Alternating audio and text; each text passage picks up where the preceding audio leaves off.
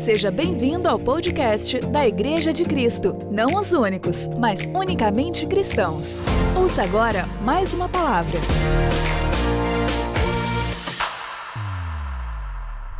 Amém, igreja. Boa noite. Boa noite a todos. É um prazer ter você com a gente. Quem está nos assistindo, ou vai nos assistir, ou vai nos ouvir depois, né? Seja bem-vindo. Queridos, abra sua Bíblia comigo em Mateus capítulo 6, capítulo 5, os últimos versículos.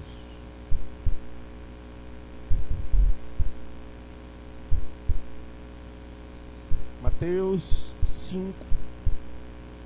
Nós estamos nesse mês de junho, né? Falando sobre o discipulado, que é ser discípulo de Jesus. Estamos lançando as bases para aquilo que Deus está fazendo no nosso meio. Então, uns 15 dias atrás eu falei sobre multidão ou discípulo, né? Você é multidão ou discípulo, nível de compromisso desses dois tipos, desses, desses dois tipos de gente. A Jaque pregou domingo passado sobre a morte do eu, que a vontade de Deus é que a gente sempre seja nós e não eu sozinho, né? Marcelo deu uma palavra quarta-feira, se você não está vindo na quarta-feira, você está, não vou falar que você está perdendo, mas você está deixando de ganhar. E eu até falei para as meninas da mídia, coloca aí, porque essa frase é forte. A carne é fraca, se você está perdendo para ela, você vai ganhar de quem? Né? Foi, Marcelo? A carne é fraca, se você perde para ela, você vai ganhar de quem então? Se a carne é fraca, né? Então você está perdendo. Deus tem ministrado na quarta-feira né, aos nossos corações. E hoje eu gostaria de ministrar, que está em Mateus capítulo 5, capítulo 43 em diante, que fala assim: vocês ouviram que foi dito: ame o seu próximo e odeie o seu inimigo. Mas eu, eu lhes digo: amem os seus inimigos e orem por aqueles que os perseguem, para que vocês venham a ser filhos de seu Pai que está nos céus. Porque ele fez raiar o seu sol sobre maus e bons e derrama chuva sobre justos e injustos. Se vocês amarem aqueles que os amam, que recompensa vocês receberão? Até os publicanos fazem isso. E se saudarem apenas os seus irmãos, o que estarão fazendo demais? Até os pagãos fazem isso. Portanto, sejam perfeitos, digam perfeitos. Como perfeito é o Pai Celestial de vocês. Amém? Minha tradução é NVI, pode ser que a sua esteja um pouquinho diferente, mas eu gostaria de orar sobre essa palavra. Feche os seus olhos. Pai, em nome de Jesus, nessa noite nós nos colocamos diante do teu altar. Deus, nós precisamos de uma palavra fresca Ó Deus, ministra sobre a minha vida, ministra sobre a vida da tua igreja. Precisamos ouvir do Senhor, da parte do Senhor, uma palavra que nos direcione, lâmpada para os nossos pés, luz para o nosso caminho, a tua palavra. Por isso, Deus, que o teu Espírito tenha liberdade para falar conosco. Ó Deus, para falar a cada coração nessa noite, em nome de Jesus. Amém? Querido, Jesus está chamando os discípulos para uma conversa séria. Na verdade, aqui no capítulo 5, 6, ele está pregando o sermão do monte, bem conhecido, as bem-aventuranças, né? E ali mais para frente ele fala sobre os tesouros dos céus, fala ali sobre as preocupações da vida, né? Sobre buscar o reino de Deus, em primeiro lugar, no capítulo 6, ali do 30 para frente. Mas aqui ele está chamando os discípulos dele para a responsabilidade. E aqui ele coloca um padrão para os seus discípulos. Querido, quantos discípulos de Jesus eu tenho aqui nessa noite? Porque multidão ficou 15 dias para trás. Multidão ficou há 15 dias atrás.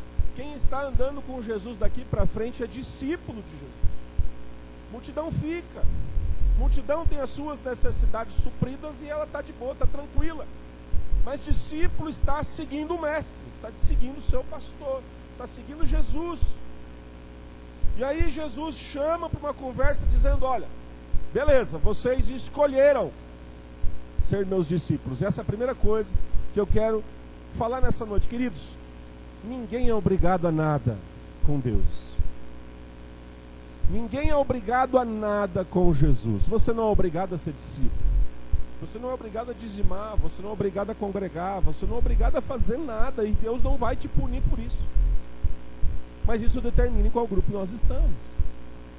Porque Jesus nunca quis, na sua infinita sabedoria, criar um monte de robôs que fizessem assim, né, automaticamente toda seguisse todo um conjunto de regras, de rotinas e processos, como nós falamos da programação, né? Quando nós bolamos ali um, um, um agrupamento de rotinas e botamos pessoas para fazer. Ué, Deus nunca quis isso.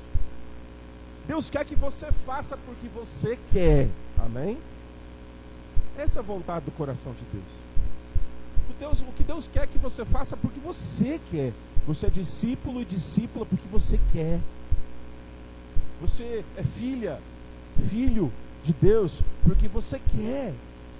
Você não é obrigado a nada, eu não sou obrigado a nada, nós não somos obrigados a nada. E Deus nunca te obrigou, me obrigou a nada. A maravilha do reino de Deus é que o diabo força, Deus convida.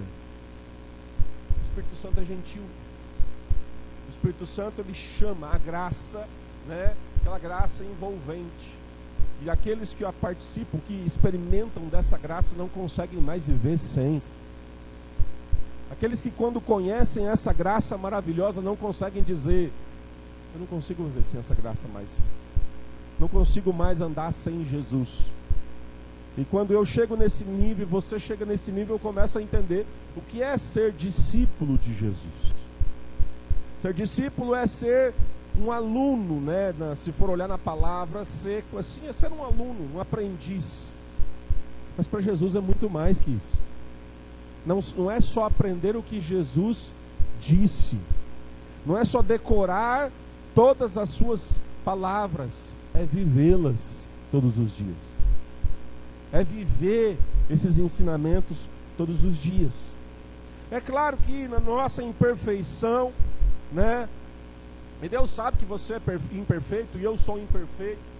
Mas a gente, no fundo do nosso coração, desejamos, almejamos no nosso coração cumprir tudo aquilo que o Senhor tem e quer de nós. Eu quero cumprir tudo que o Senhor pediu para mim. Quem quer cumprir tudo que o Senhor pediu? Nós falhamos, Ele sabe. Por isso que Jesus ele colocou um padrão. Ele estabeleceu um padrão para os seus discípulos. Ele estabeleceu um padrão para aqueles que querem andar com Ele, querido.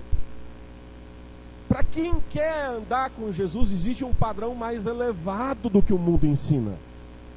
Existe um padrão que está acima da média. Tem um padrão que Jesus estipulou, que não é assim, só o que todo mundo faz. Ele está falando aqui: olha, se vocês amar quem ama vocês, vocês estão fazendo, todo mundo faz. Existe um padrão para os seus discípulos, para os seus filhos e filhas. E esse padrão é a excelência. É a perfeição. Ele fala: olha, sejam perfeitos, como perfeito é o Pai Celestial de vocês. Pastor, então não dou conta de ser discípulo. Porque pensa numa pessoa que é imperfeita. Pensa numa pessoa que pisa na bola toda hora. Pensa numa pessoa que escorrega na casca da banana toda hora. Pensa em alguém que não acerta uma. Sou eu. E Jesus sabe. Querido, ele não está impondo sobre você para você agora. Ele está falando, ó, lute até chegar à perfeição. Porque muita, muitas pessoas pensam o seguinte: eu vou aceitar Jesus publicamente, é fácil. É fácil.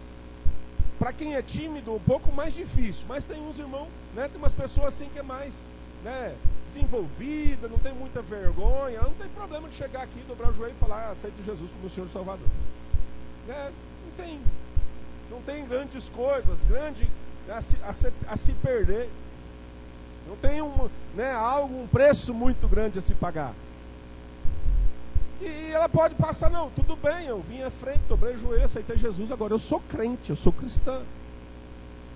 E aí Jesus está falando, opa, opa, opa, opa, opa, calma aí. Não é isso que eu estou falando. Eu estou falando de um padrão para aqueles que querem ser meus discípulos. Para ser discípulo, não pode ser medíocre.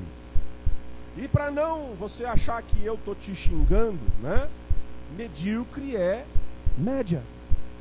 Né? Porque hoje, né, quando se fala de medíocre, você é medíocre, que a pessoa se sente ofendida. Não. Medíocre é alguém que está na média. E às vezes a gente, às vezes a gente pensa assim, né? o, o diabo acusa a gente, fala, você não presta, olha o que você fez, você acha que agora vai ficar barato tudo que você já viveu, e, tananã, e aí a gente trava e não avança naquilo que Jesus chamou para a gente andar. Ele te chamou para você ser perfeito e perfeita. Mas aí você trava na acusação do maligno e fica, tá bom do jeito que tá. Tá jóia, estou congregando, estou escutando a palavra né, um dos pastores da igreja, estou ali, tá, tá, tá, tranquilo, tá bom, tá bom assim, não vou me envolver mais. Jesus não te chamou só para isso, te chamou para ir além. Querido, olha, não sei se você consegue entender o que é viver na média, mas vamos imaginar que você vai construir uma casa. Aí você contrata um arquiteto, um engenheiro Aí o engenheiro chega para você, você vai chegar no engenheiro e fala assim: Olha, eu quero construir um sobrado. E eu quero que você faça, quem mexe com construção aqui entende o que eu estou falando. Eu quero que você faça um projeto estrutural da casa, fundação, né? Tudo certinho, coluna, faça o cálculo de peso, tudo, tudo, tudo, tudo, tudo. Faz para mim o engenheiro, beleza. Eu faço. Só que eu só sei fazer o cálculo da laje. O cálculo da fundação, eu não aprendi. Eu não, não lembro, não sei, não aprendi a fazer o cálculo da fundação. Aí você pensa assim, poxa, se ele só sabe fazer o cálculo de cima, vai cair tudo para baixo. Você tem, uma, um, tem que fazer uma cirurgia. E assim, é grave, sei lá, tem que te abrir, sei lá, uma apendicite, é, alguma coisa grave, o, o médico, você vai ter que fazer uma cirurgia. O médico chega, ó, você vai ter que fazer a cirurgia, vai ter que abrir você. Beleza, doutor. Vai resolver? Vai. Tranquilo, nós vamos abrir você e vai resolver o problema. Você fala, então pode fazer, doutor. doutor, beleza, eu sei abrir, só não sei fechar. Eu sei abrir, chegar lá no órgão tal, só que eu não aprendi o resto. Eu só sei 50%, na média. E muitos cristãos estão vivendo a vida assim, não, beleza, eu sei, tá bom, a média, 50%. 50%, dá para mim passar. Queridos, né, quem é estudante aí e tem lutado com física, química e outras matérias mais difíceis, para não dizer chatas, né? Porque senão os professores dessas matérias me procuram depois. Fazem só, né, Ramon? Para passar. Então, se a média é 6, eu vou lutar para chegar no 6, aprendendo ou não. Porque eu preciso é passar. Querido, essa é a base da mediocridade. Eu vou fazer só, só, só para média. Só vou fazer aqui para dar o 6. Não sei se na sua escola é 6, eu não sei. Antigamente era 7 se você tirasse menos que 9, você tinha que se lascar com seu pai em casa. O negócio é, meu filho, você vive para estudar, você tira um 7. O que, que é isso? Hoje o pessoal tira 6, é só para na média mesmo. Passou assim, não, e passou, glória a Deus, aleluia, né? Bora, querido. Deus te chamou para excelência, não para viver na média. Deus te chamou para você ir além, para você passar dessa fase. Não, com Deus aqui, tá bom, eu vou fazer só para o gasto. Tem minha vidinha com Deus aqui, tá tudo jóia. Eu dizimo na igreja. Eu oferto e lá na minha igreja o pastor nem fica me enchendo o saco. Aqui na igreja de Cristo a gente não fica pegando o pé, né? Não tem lá um obreiro na porta lá com a listagem, né, do dízimo, oferta do mês dizendo: oh, "Você não dizimou mês passado". É, varão. Ô, que é isso, varão? Você não dizimou dois meses atrás. Não existe isso no nosso meio porque não é regra, não é obrigação. A gente faz de coração. A gente faz porque amamos a obra do Senhor. E assim também andamos com Jesus. Não porque somos obrigados, mas porque queremos. Quantos querem andar com Jesus aqui? Se você quer andar com Jesus, deixa eu te dizer, ele te chamou para um padrão mais elevado. Agora, a boa notícia que eu tenho para te dar, se você está preocupado, coçando a cabeça e falando, então eu não alcanço nunca. Então esse padrão não serve para mim, então eu não sirvo para ser de Jesus, porque eu sou cheio de falha, eu sou angu de caroço. Né? Quanto mais me mexe, mais, né? mais cascalho acha. Né? Igual quando você vai rebocar uma parede, tem um monte de pé de cascalho, você joga aquela massa na parede, quando você puxa assim, desempenadeira, vem as pedronas arriscando, você quer morrer. Não, não dá certo. Problema. Você fala, não sirvo para ser de Jesus. Deixa eu te dizer, esse padrão nós vamos correr atrás a vida inteira. Porque nossa cabeça ela é programada para chegar a um nível e parar. Não, eu vou chegar aqui e tá bom. Não, é para é, até é para fazer o quê? Não, acabou, banhou, né? Como diz lá, você faz, está liberado. A gente tem na nossa cabeça, a gente acha que viver a vida cristã é assim. É bater meta, é fazer, cumprir regras. Não, se eu fazer isso, isso, isso, isso, tá certo, eu sou um ótimo cristão. E Jesus falou: não, o padrão que eu chamei para você, que eu pedi para você, demora uma vida inteira. É uma vida inteira buscando esse padrão, ele não termina. Querido, não tem como. Não tem como. Nós queremos andar com Jesus e andar na média, fazer o que todo mundo faz. O padrão dos discípulos de Jesus é a excelência. Aí você olha para os discípulos de Jesus, nesse momento que ele está pregando aí, nenhum deles era perfeito. Pedrão era duro de boca.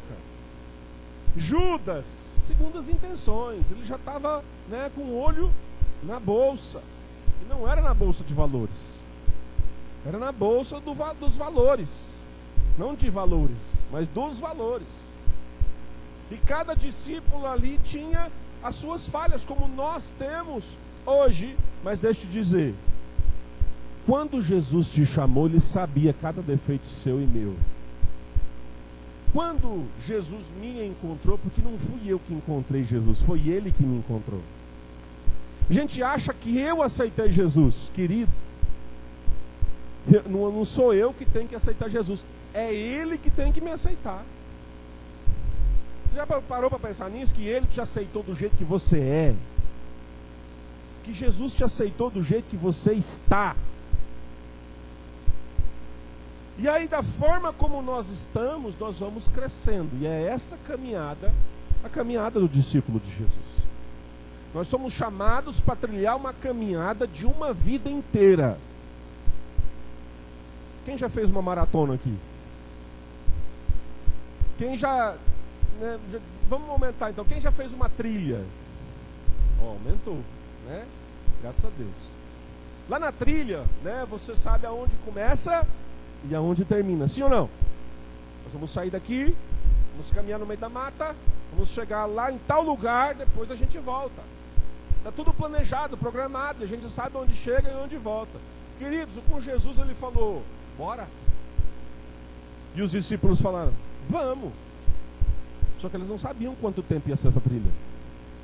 Eles não sabiam, não tinham ideia que tamanho de caminhada que ia ser.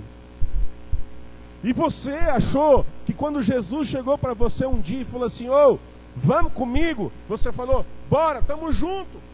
E já está caminhando há dois, três, cinco, dez, quinze, vinte anos com Jesus. Deixa eu te dizer: essa caminhada não acaba, ela é eterna. Ela é eterna. Chega uma hora que Jesus fala assim: Olha, eis que estarei contigo todos os dias, até a consumação do século. Está lá em João, capítulo 14. Querido, essa caminhada é todos os dias até a consumação dos séculos. E Ele não vai te abandonar e Ele não vai me abandonar. O que nós temos que entender é que Ele te chamou e me chamou para crescer, para avançar e sair da média. Sabe aquele negócio? Por que, que eu não posso fazer porque todo mundo faz? Aí eu não estou nem falando de mundo, estou falando de crente. Mas o irmão fulano de tal faz, por que, que eu não posso fazer? Aí, como dizia minha mãe, e a maioria das mães que estão presentes aqui hoje, você não é todo mundo, meu filho. Né? Você não é todo mundo. Você precisa entender que, mesmo que todos façam o errado, continua sendo errado.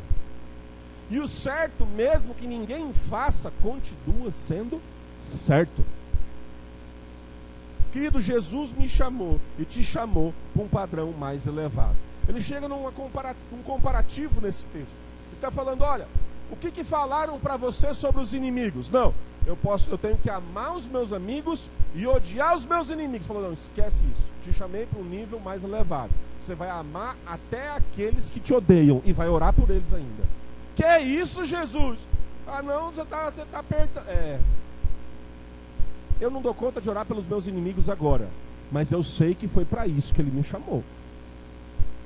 Quem sabe você não dá conta de orar e amar aqueles que te maltrataram, mas foi para isso que ele te chamou. Você sabe a direção que Jesus deu para sua vida e para minha vida. Quem sabe eu não dou conta agora, nesse momento, de andar nesse caminho, mas você sabe que esse caminho foi estabelecido. Até brinquei, acho domingo retrasado, que orar pelos inimigos é, é, é, é um processo. Primeiro você quer matar ele, né? Você faz, não, aquilo que ele fez comigo lá é inadmissível. Não, o desejo do meu coração é matar aquele cara. Aí você, não, mas eu vou orar, porque Jesus mandou orar, eu sou filho de, sou filho de Deus, sou discípulo de Jesus, eu vou orar. Aí você vai orar, né? ora por aquela pessoa, coloca diante de Jesus o que ele fez por você e tal. Aí você vai, passa um tempinho, aí você já não quer matar, você quer só que quebra uma perna. Aí você vai orar de novo, falando, Deus, quebra a perna daquele cara e tal. E aí você começa a orar e fala, não, não quebra a perna dele, não. Ele, ele só pega um Covid-19, tá bom. Se ele pegar coronavírus, tá bom. E aí você vai orar, Deus, ó, que o coronavírus visite a casa daquele, né, daquele indivíduo agora e tal. Espírito Santo vai amaciando seu coração. Você fala, não, calma aí. Vamos mudar, pai, vamos mudar. Tira esse negócio de coronavírus. É, é que, ele, que ele só passa uma dificuldade financeira. Aí você começa a orar, Deus, quebra ele. Faz que ele perca tudo. Aí você pensa bem, rapaz, perder tudo é muita coisa. Acho que isso também não dá certo, não. Acho que está muito pesado ainda. Acho que eu vou orar só, só, só para ele ficar triste para ele saber como é que eu estou me sentindo. Aí você vai orar, Pai, que o espírito de tristeza visita lá agora. E, aí você, mas tristeza não vem da parte de Deus. Eu acho que esse negócio não dá certo. Quando você vê, você já está falando, Deus, abençoa aquele cara para ele parar de fazer isso que ele está fazendo com os outros. A oração pelos, pelos seus inimigos começa querendo matar. Mas conforme a gente vai tendo revelação de quem é Deus, de quem é Jesus, a gente acaba abençoando. Porque esse é o padrão que Jesus nos chamou para ter. Amém? Esse foi o padrão que Jesus me chamou e te chamou. E ele fala: olha, se está todo mundo aí odiando os inimigos, você precisa amar os seus inimigos. Orem por aqueles que os perseguem, aqueles que, que o perseguem. Né? Se vocês amarem só aqueles que o amam, que recompensas vocês terão? Todo mundo faz isso. A média faz isso. Todo mundo faz a média, mas vocês não foram chamados para andar na média. Vocês foram chamados para andar num padrão de excelência. E discípulo de Jesus foi chamado para andar na excelência. Num padrão de excelência. É claro que ele sabe, ele estabeleceu o padrão, e ele sabe que esse padrão é o nosso crescimento, é a nossa caminhada. Ele estabeleceu um alvo. Muito tempo atrás, quando eu era jovem, lá na Fama, estava conversando com uma psicóloga, né? A doutora Cássia, ela estava se formando na época, e ali envolvido no meio dos jovens, e, a gente começou a conversar sobre questões do meio dos jovens, sobre essa questão de psicologia mesmo, e ela explicando ali que quanto que é importante na nossa cabeça a gente ter um, alguém para seguir, alguém como modelo. Porque ninguém na face da terra pode dizer que não segue alguém. Até o mais rebelde que bate no peito, eu não escuto ninguém, eu não sigo ninguém, eu faço. Ele já está seguindo alguém que pensou assim. Todos nós temos um modelo, um padrão, nós seguimos algo, nós temos um aio, nós temos um direcionamento de vida. Até aqueles que escolheram a vida mais louca. E Jesus disse: Eu sou o padrão de vocês. Então vivam a sua vida para alcançar esse padrão. Pastor, não cheguei lá. Então esse é o padrão, nós vamos lutar para chegar lá. Nós vamos trabalhar nossa vida espiritual para chegar lá. Amém? E se eu fosse aqui não, é, enumerar todos os versículos, ou então tudo que Jesus nos chamou como base, como padrão, a gente ia noite, noite adentro. Mas eu separei só cinco pontos para nós trabalharmos hoje, meditarmos em cima disso e quem sabe o Espírito Santo falar com você. Quem sabe é um desses pontos que Deus quer que você mude. Porque, queridos, ser igreja não é lugar de perfeitos, é de imperfeitos que querem andar num caminho de perfeição. Eu não sou perfeito. E a palavra me corrige todo dia, o Senhor me corrige todo dia. E quem sabe o que nós vamos falar hoje vai ser exatamente o que o Senhor está pedindo para você mudar. O primeiro padrão que um discípulo tinha que observar na sua vida, que um discípulo de Jesus deveria observar, né, que, que deveria estar latente na vida de um discípulo, é exatamente a palavra. Mas a palavra não é esta palavra. A palavra que sai da boca de um discípulo. Querido, sabe quando você tem um apreço por uma pessoa? Você tem uma, uma impressão sobre aquela pessoa. Você tem até um respeito por aquela pessoa. E de repente ela solta uma piada imoral. Que ela solta aquele palavrão. Parece que todo aquele brilho que ela tinha vai esgoto abaixo. De repente parece que todo aquele, né, aquele apreço que a gente tem pela pessoa, pensando, poxa, esse cara é né, é que é Deus, essa pessoa aqui, né, ela tem um padrão mais elevado de vida, e, quem sabe tem uma, alguma coisa para aprender com ela, porque eu vejo pelo jeito de falar que ela né, tem um, um linguajar, né, um padrão mais elevado. De repente ela solta uma piada imoral, você fala, me engana aí. Quem sabe você já passou por isso. Quem sabe eu, eu já passei por isso. E infelizmente eu já passei dos dois lados. Eu já fui conversar com pessoas em que eu tinha uma estima muito grande, falar, esse cara aqui tem a impressão que é de Deus, parece que você vê um brilho do Espírito Santo na vida dele, quando você vai trocar uma ideia no particular, ele solta uma de atravessado, você fala, acabou. E eu já passei por isso com o novo convertido também. Querendo ali agradar, conversar, brincar, você solta uma piada que não deveria, e a pessoa olha para você e você cai a ficha, você fala, é, é melhor ter ficado quieto, né? Era melhor ter ficado calado. Quando o apóstolo Paulo fala, olha, cuidado com as palavras torpes, cuidado com o palavrão, cuidado com piada imoral, cuidado com o que sai da sua boca, não é porque você está com um demônio na boca, querido, é porque você, como discípulo de Jesus, está expressando algo que Jesus não é. Como eu vou chegar para alguém e falar, eu sou pastor, eu sou discípulo de Jesus, você uma discípula de Jesus, uma discípula amada, um discípulo amado de Jesus. E aí as pessoas quando escutam, ele é, o, esse cara é crente. Eu, pode ser que eu né, não sou cristão, eu não sou crente, mas tem algo nele que eu, que eu quero ouvir, tem algo, quero escutar pelo menos o ponto de vista dele. E aí quando você vai escutar aquela pessoa, né, você vai escutar aquele crente, eles solta um palavrão, ele já não quer te ouvir mais. Você é igual todo mundo é. Você não tem mais nada para ensinar para ele. Você não tem mais nada porque o mundo que é medíocre faz isso. O mundo faz isso. Se você faz isso, não tem o diferencial. O diferencial. Querido, se nós somos discípulos, o nosso padrão é excelência, nós temos que vigiar o que sai da nossa boca.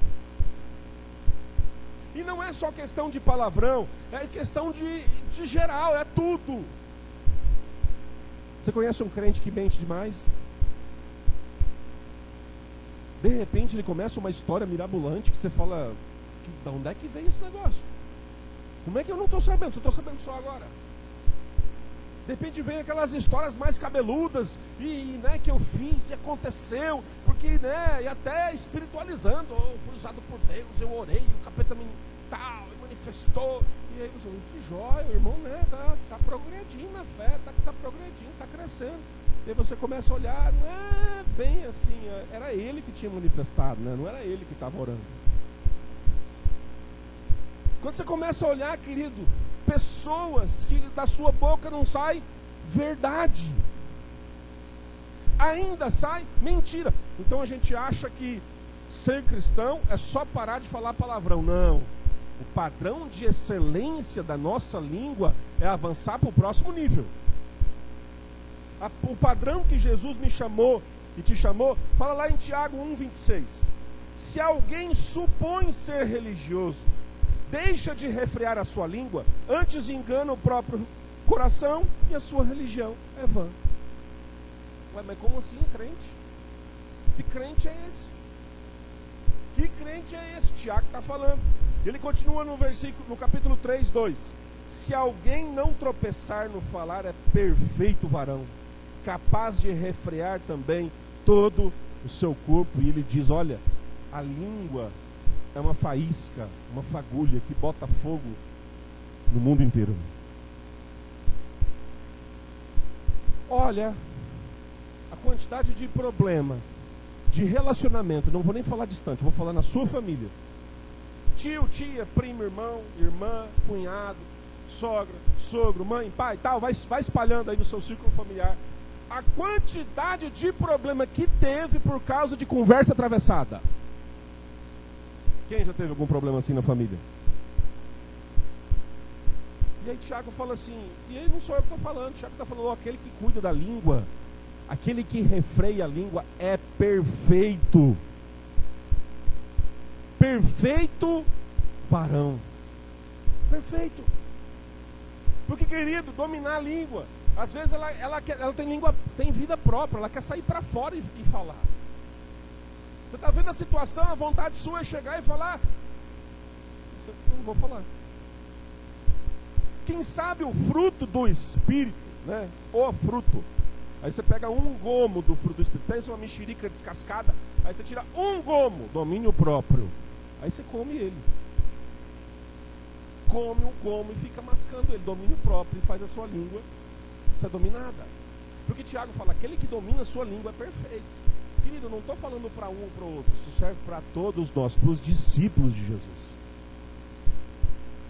Primeiro padrão de excelência é a nossa boca. A gente acha que ser cristão é Jesus nos perdoar os nossos pecados grosseiros. E ele faz isso. Conforme a gente vai avançando com Jesus, olha para a sua vida cristã. Tem coisas que ele apagou no primeiro mês de convertido graças a Deus, pela graça do Senhor, muita coisa que eu fazia eu parei de fazer. E aí a gente vai avançando na carreira, vai avançando na carreira, e aí a gente vai deixando algumas coisas para trás. A gente pensa que a vida cristã é só isso. Não. Quando acaba as linhas grossas, ele começa a trabalhar nas linhas finas. Ele começa a trabalhar nas aquelas linhas miúdas no rodapé de contrato que pouca gente lê. Ele começa a trabalhar não agora com as suas ações, mas com as suas motivações. Deus não começa a trabalhar agora com o que você faz, mas por que você faz. Ele começa a trabalhar agora lá no seu coraçãozinho aquilo que te motiva a você fazer o que você faz. A gente acha que andar com Jesus é trabalhar só no grosseiro. E quando Jesus vem para dentro da nossa vida e começa a trabalhar nos detalhes, o negócio começa a apertar. Quando o Espírito Santo chega no seu ouvido e fala assim: por que, que você está fazendo o que você está fazendo? Por que, que você continua fazendo o que você está fazendo? Ah, muitas vezes ele não questiona você. Ele não fala assim: olha o que você está fazendo. Isso o diabo faz. O diabo faz e fala: aí, está fazendo de novo. Aí, está pecando de novo. Aí, pisou na bola de novo. Isso o diabo faz. O Espírito Santo, por que você está fazendo? Vamos passar para próximo. Você consegue vencer isso. Você consegue passar para o próximo. E aí vem as provas da vida. os desertos da vida, onde a gente vem, né, queridos, o que a gente precisa fazer para ser aprovado? O que, diga para a pessoa do seu lado, o que você precisa fazer para ser aprovado? O que você precisa fazer para ser aprovado no final do ano, os estudantes aí? Para ser aprovado no final do ano, você precisa fazer a prova. Porque se você não fazer a prova, você não tem como ser aprovado. E às vezes você faz a prova e você não tira nota boa. O que, que você vai fazer? Recuperação. Né? E aí você cai num erro e o Espírito Santo fala: Meu filho, minha filha, vamos tentar de novo. Você consegue. Você vai para a recuperação. E aí você vai passar pela prova. Você tira nota baixa de novo. O Espírito Santo não tem problema. Eu passo com você quantas vezes for necessária até você passar pela prova. Até você ter força para vencer esse problema. Até você conseguir entender que o nível, que o padrão do discípulo de Jesus é a excelência. Até o momento em que da nossa boca só saía mentira, arrogâncias, pornografias, imoralidades, né, palavrões, né, a nossa língua começa a abençoar. A nossa boca agora, a nossa palavra é de bênção, não de maldição mais. Agora nossa língua não é usada mais para acusar os irmãos, mas para abençoar os irmãos. A gente começa a entender agora que eu não tenho que falar a verdade, custe o que custar, porque o diabo é o pai da mentira, mas nem tudo que ele diz é mentira. O problema é quando o diabo fala umas verdades para mim e para você. Quando o diabo chega para você e fala aqui, senta aqui, como ele fez para Lutero. Lutero estava de madrugada dormindo e ele é acordado, ele tem um deslumbre, ele vê um Satanás. E aí Lutero fala assim: Ô, oh, é, é você, Satanás? E Satanás fala assim, ele conta no livro dele: É, e eu te acordei para falar para você, porque está tudo aqui escrito. Quero contar para você todos os seus pecados, tudo que você cometeu que Lutero fala é, cadê? Diz que Lutero pega uma caneta, naquela época, 1500 e alguma coisa, não é uma caneta como as nossas, mas era uma pena, e ele escreve em cima: está consumado, está pago, não devo mais nada. Nós precisamos entender, queridos, que Jesus nos chamou para ter uma palavra de bênção. E até a verdade que precisa ser dita, ser dita com amor. Até a verdade que precisa ser dita, ser dita com empatia, com tempero. Às vezes tem uma pessoa que está com a vida toda arrebentada, ela vem conversar com você e você fala assim: agora é o desconto. Agora eu vou falar tudo que está entalado aqui. O Espírito Santo chega para você e fala assim: você não vai falar nada, porque ela já está ouvindo do pai e da mãe, já está ouvindo do mundo, já está ouvindo do diabo, já está ouvindo do motorista do, do ônibus, já está ouvindo do carroceiro. E você, que devia ter uma palavra de bênção, vai falar também. Às vezes o que a gente precisa é falar, é dar uma palavra de. falar a verdade com amor, uma palavra de bênção. Você não precisa falar meias verdades, não. Mas a nossa boca precisa ser instrumento de bênção.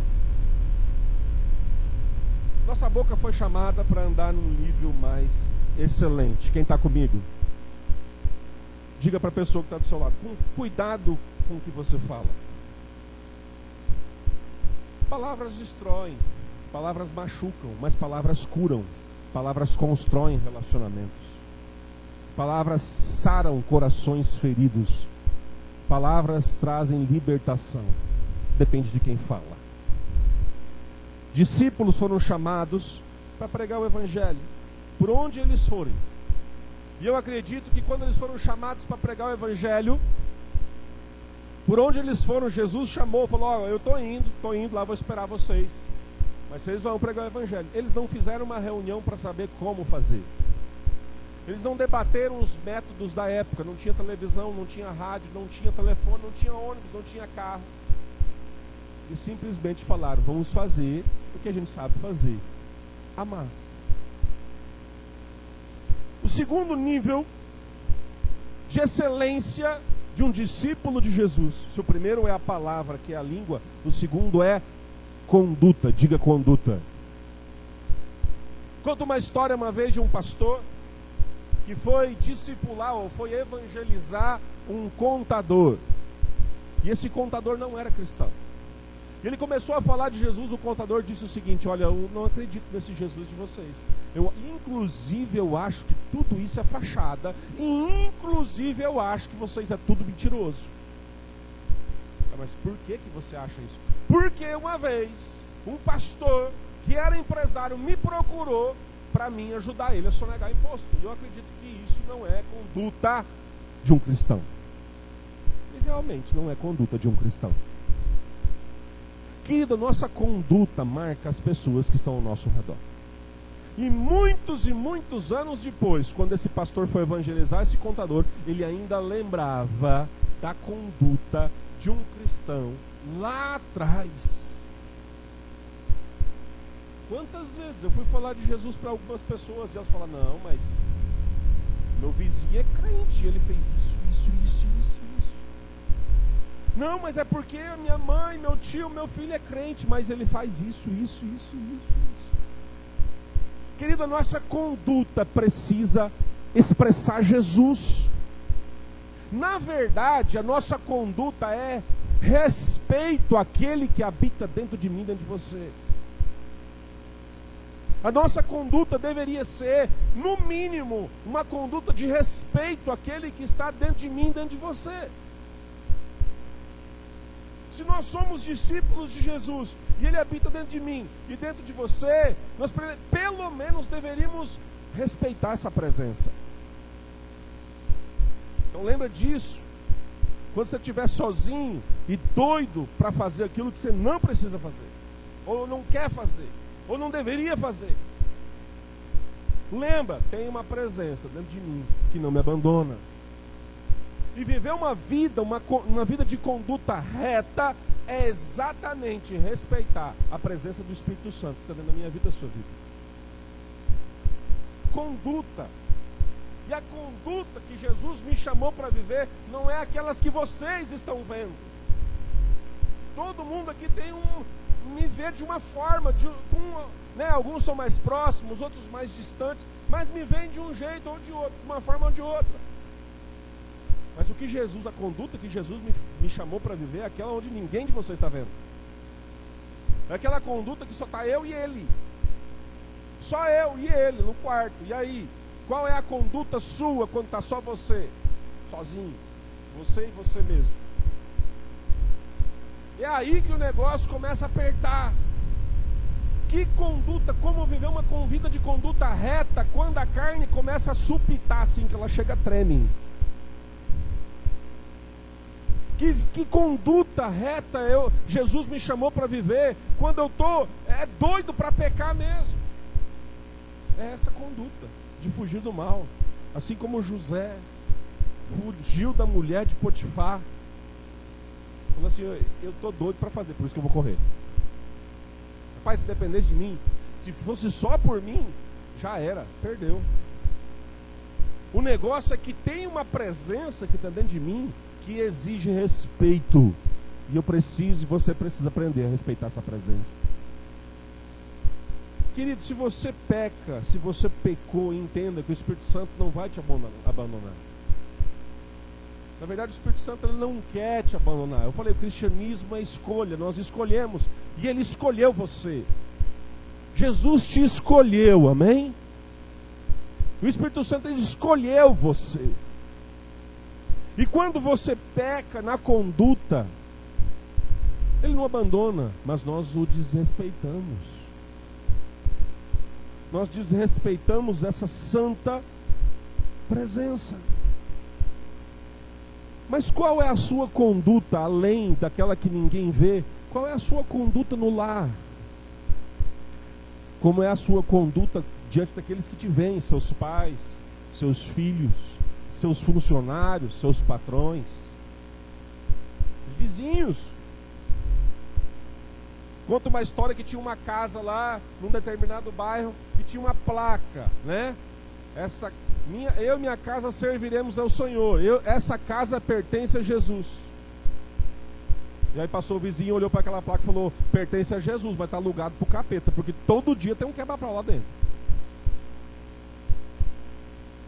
Como é que os seus vizinhos veem você? Como é que os seus vizinhos veem a sua vida? Como é que uh, os seus colegas de escola que estão ali metade do dia com você ali, cinco horas? Qual é a sua conduta? Elas têm visto Jesus na sua vida? As pessoas podem nem te respeitar, mas elas vão respeitar a presença que está dentro de você. Elas vão respeitar a forma como você vive Jesus. Querido, aquilo que você vive é muito mais intenso. A forma como você vive é muito mais intenso daquilo que você diz, daquilo que você fala. Porque tem muita gente do que fala que não vive. E isso o mundo está cheio. O mundo está repleto de youtubers que estão gravando vídeos e vídeos e vídeos sobre coisas que eles mesmos não vivem. Sabe o que chama a atenção do mundo? Olhar para um rapaz, para uma moça que se guarda, não porque é obrigado, porque quer. Isso confunde a cabeça. Como? Para quê? Não, isso não existe. Isso não é realidade, não é realidade. Eu escolhi esperar. Eu escolhi. Ah, mas não é. Quem diz que não é certo? Ah, mas porque eu não concordo. Problema seu. Problema seu. Querido, a sua conduta fala mais do que mil palavras. Amém? Amém? Terceiro nível de excelência do discípulo: amor. E aqui, onde Jesus nos chamou para crescer em amor. Tudo que Jesus fez foi por amor. Conta uma história que Jesus foi. É, ele, ele curou um leproso. Ele chegou naquele leproso e impôs as mãos sobre o leproso e aquele leproso foi sarado. Eu resumi a história aqui e você já deve ter lido essa história várias vezes na Bíblia e deve ser muito legal. Legal. Jesus foi lá, colocou as mãos sobre um leproso e ele foi sarado. Jesus tem poder para curar a enfermidade e eu declaro esse poder sobre o coronavírus agora, em nome de Jesus. A gente não vê o outro lado da moeda.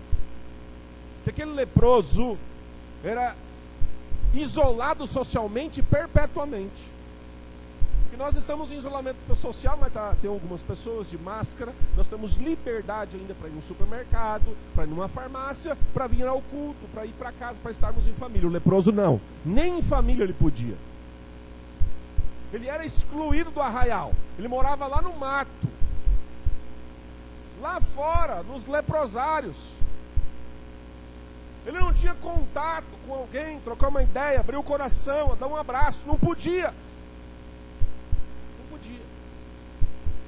Eu não sei, nós, estamos ficando loucos já com três meses, né? Doido para voltar ao normal, para ver os avós, que não pode, porque são do grupo de risco, né? Para dar um abraço, para chegar junto, falar, não, vem cá, meu querido, deixa eu te dar um abraço, que saudade, não pode. Imagina uma pessoa que viveu a vida inteira assim. De repente Jesus, querido, Jesus era movido por amor, pelo amor. Existiam muitos leprosos naquele lugar ele olhou para o coração daquele leproso e viu alguém que estava necessitando de amor. Ele olhou para alguém, para um coração desesperado, sedento por um amor. E ele falou: Eu tenho amor para dar. Você quer? Eu quero. Foi lá e curou. Imagina alguém que não era tocado, não podia pegar na mão, não podia dar um abraço. Há muito tempo. Imagina. De repente vem Jesus e ignora tudo sem máscara, sem álcool gel. E não era um coronavírus, coisinha assim. É, era um ebola altamente contagioso. Chegou, pegou, morreu. Não tem problema com isso. O que eu quero é amar, independente das circunstâncias. Mas nós ainda escolhemos quem nós queremos amar. E normalmente nós amamos aqueles que podem fazer algo por nós. Não, em que fazer esse algo por nós, abrir me dar um emprego, dinheiro. Não, não, não. Tapinha nas costas. Mas que legal, você foi muito bem. Que joia, você é fera. Que dá um elogio barato. Nós escolhemos amar pessoas que têm algo para nos dar e nós temos muita dificuldade de amar aqueles que não têm nada para nos dar. Você consegue amar alguém que, não, que comprovadamente não tem nada para te dar. Você consegue amar uma pessoa que não pode fazer nada por você, que não tem o que te dar, não, não nem uma palavra para te dar, não, não tem nada. Jesus, é Jesus. Jesus me amou e te amou sem nós podemos, sem nós termos nada para dar para Ele. O que, que eu posso dar para Deus? Querido, nós achamos que estamos dando para Deus, nós não, Deus não precisa de dinheiro. A gente ora achando que Deus precisa das minhas orações, não quem precisa orar sou eu. A gente vem ao culto achando que Deus, né, está aqui ansioso, esperando os filhos dele chegar. Não, quem precisa de Deus sou eu. Eu estou aqui porque eu preciso de Deus. Quem precisa de Deus? Que do amar, o amor é um padrão de excelência onde nós precisamos crescer crescer no amor uns aos outros, independente das, das circunstâncias, dos espinhos. Igreja é um amontoado de porco espinho. De vez em quando né, a gente dá umas espetadas um no outro, é normal. Isso acontece. Mas o que nos une precisa ser o amor. E Deus permite que existam esses espinhos no nosso meio exatamente para aprender a crescer no amor. Porque se fosse um monte de chinchila, fofinho, gostosinho, assim, de pegar e tal, o cara não precisava exercer amor. Porque seria bom demais, maravilhoso, tudo muito, muito, todo mundo muito fofinho, bonitinho, né? Peludinho, isso é maravilhoso. Mas igreja está mais para uma caixinha de porco espinho. De vez em quando a gente dá uma espetada. E a gente precisa aprender a abrir mão e amar. Porque esse é o padrão de excelência dos discípulos. Quem está comigo? O quarto padrão de excelência do discípulo é fé. Os discípulos espalharam o evangelho pela fé. Os discípulos fizeram milagres pela fé. Os discípulos pregaram o evangelho para todo o território conhecido, ao mapa conhecido ali. Imagina o mapa, né? Hoje você vê o mapa mundi assim redondinho, todo completinho, jóia, mas naquela época não era assim. Era só um pedaço, né, conhecido tudo aquilo que era conhecido conheceu Jesus. Porque discípulos que tinham fé foram até o fim do mundo para pregar Jesus. Querido, e eles não tinham salário, eles não tinham algo que os respaldasse aqui, não tinha é, elogios, não tinha alguém dizendo vai, nós estamos torcendo por você. Não, eles só tinham uma coisa: uma promessa. E essa promessa era: eu vou voltar. O engraçado é que essa promessa continua, ela está de pé até hoje. E parece que a gente não tem a mesma empolgação para falar das coisas de Jesus como a igreja primitiva tinha. Quem sabe nós temos a nossa fé misturada com outras coisas deste mundo. E a gente precisa passar nossa fé num filtro. Passar nossa fé num filtro, deixar nossa fé mais pura porque infelizmente a gente se mistura demais com as coisas deste mundo ainda. Se Jesus te chamasse hoje, você estava pronto para ir? Ou você ia falar assim: espera eu pagar meus boletos, depois eu vou. Calma aí que a minha casa eu estou pagando, falta 30 parcelas, meu carro. Não, Jesus, calma aí, porque eu estou com emprego lá, eu estou quase sendo promovido. Não, Senhor, calma aí que eu estou quase casando, não volta não, deixa eu casar, Jesus. Né? Não volta não, quero casar primeiro. E o nosso coração está misturado com tantas coisas. Tantas coisas terrenas. Querido, nossa fé precisa estar tá mais limpa. Se Jesus te chamar hoje, você vai, quantos vão? Então bora! Então vamos! Vamos nessa. Jesus nos chamou para um padrão mais elevado. E a quinta coisa, para nós fecharmos a palavra nessa noite, que Jesus me chamou e te chamou para ir além. é na pureza. Que de pureza não envolve só questão sexual. Pureza de vida. Se eu pegar essa água e quem trouxe água para mim foi a Luana. E a Luana foi lá e comprou a água mais cara que tinha, mais top, água francesa, aquela água mais fera. Foi lá e comprou, não, vou comprar aquela água mais top, top, trincando com gás assim, daquele modelo. Vou trazer a água mais fera que tem nesse lugar. Só que eu vou só colocar só uma gotinha de esgoto aqui dentro. Só uma gotinha, mais nada. Ah, o que, que é? Uma garrafa de 500 ml, só uma gotinha, não dá nada. Qual é o problema? Dá nada. Não, se tem uma gota de esgoto, não presta mais a água. Pode ser a água mais cara do mundo. Jesus te chamou para pureza. E uma gotinha de esgoto suja nossa pureza. Uma gotinha de pecado suja nossa pureza. A minha alegria e a sua alegria é que a minha pureza não é própria minha, minha pureza vem do Senhor. E Ele que me lava e me deixa mais limpo, né, mais branco do que a neve. Branco como nenhum lavandeiro sobre a face da terra pode deixar. Porque é o sangue de Jesus que nos purifica. E esse sangue, ele limpa litros e litros e toneladas, um oceano inteiro de água da minha vida. Independente de quanta lama e quanto lodo tem ali, esse sangue me purifica. Nós precisamos entender, queridos, que andar em santidade não é um jargão evangeliquez. Andar em santidade no proceder, andar em santidade na nossa língua, andar em santidade com os nossos olhos, andar em santidade com a nossa mente, andar em santidade nas nossas ações, andar em santidade no nosso padrão de vida. É o padrão mais elevado para os discípulos. Eu não posso ser medíocre nisso.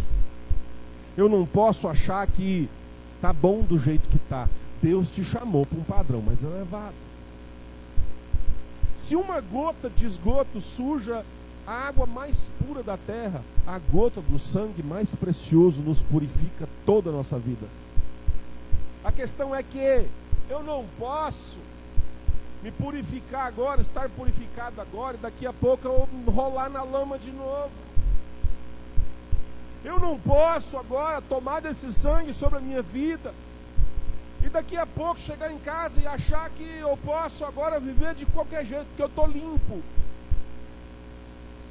Mamãe, eu posso brincar na lama? Pode, pode brincar na lama. Você já acabou de tomar banho, está limpinho, pode ir. Nenhuma mãe faz isso. Nenhum pai faz isso. Mas às vezes, a gente, às vezes a gente pensa que, porque eu estou na presença de Deus e fui lavado e remido por esse sangue, eu posso de vez em quando dar uma passeadinha lá. Eu posso dar uma roladinha lá na lama, que está tudo certo, porque esse sangue vai me purificar de novo. Porque esse sangue, domingo que vem, me lava de novo. A palavra do Senhor diz que isso é como o cachorro que volta para o próprio vômito. Querido, Jesus te chamou para um padrão crescente, para um padrão de crescimento na sua presença. Não sei se você consegue entender, você tá, deve estar tá pensando, isso é impossível. Isso é impossível, pastor. Deixa eu dizer para você. Vamos imaginar que Deus possa todas as coisas. E Ele pode todas as coisas. Mas vamos imaginar que Ele chamou para você fazer algo que você não consegue, para você pintar um quadro. Ou para você escrever um livro. Para você escrever um roteiro de filme. Para você fazer um projeto de um avião. Você não dá conta. Você não dá conta, você nunca fez isso você não tem essa habilidade, não, não tem essa, né, não, tem essa técnica, não consegue fazer. Deus, eu não consigo, isso está muito além das minhas habilidades. É uma coisa que eu não faço, eu nunca fiz e não dou conta de fazer. Ele falou, não, eu vou te dar, vou colocar dentro de você o espírito de um engenheiro, só que um espírito de um engenheiro santo. E aí, quando ele entrar dentro de você, ele vai te dar toda a capacidade que você precisa para fazer esse projeto. Eu vou colocar dentro de você o espírito de um escritor, o espírito de um escritor santo. E ele vai te dar habilidade com as palavras para você escrever tudo aquilo que você precisa escrever. Vamos imaginar que eu não consigo é, fazer é, o que está me sendo me proposto, mas Deus fala assim: não, eu vou te dar o Espírito Santo que vai te habilitar a fazer isso que lhe é proposto. Você por si mesmo não consegue, mas eu vou te dar alguém que vai te ajudar a você fazer e cumprir o propósito. Vamos imaginar que fosse isso que Deus queria de nós. Vamos imaginar que seja essa a proposta. Vamos imaginar que Deus está te chamando hoje para você avançar não na sua própria força, mas no Espírito Santo de Deus que Ele quer te dar. Gostaria que você fechasse os seus olhos.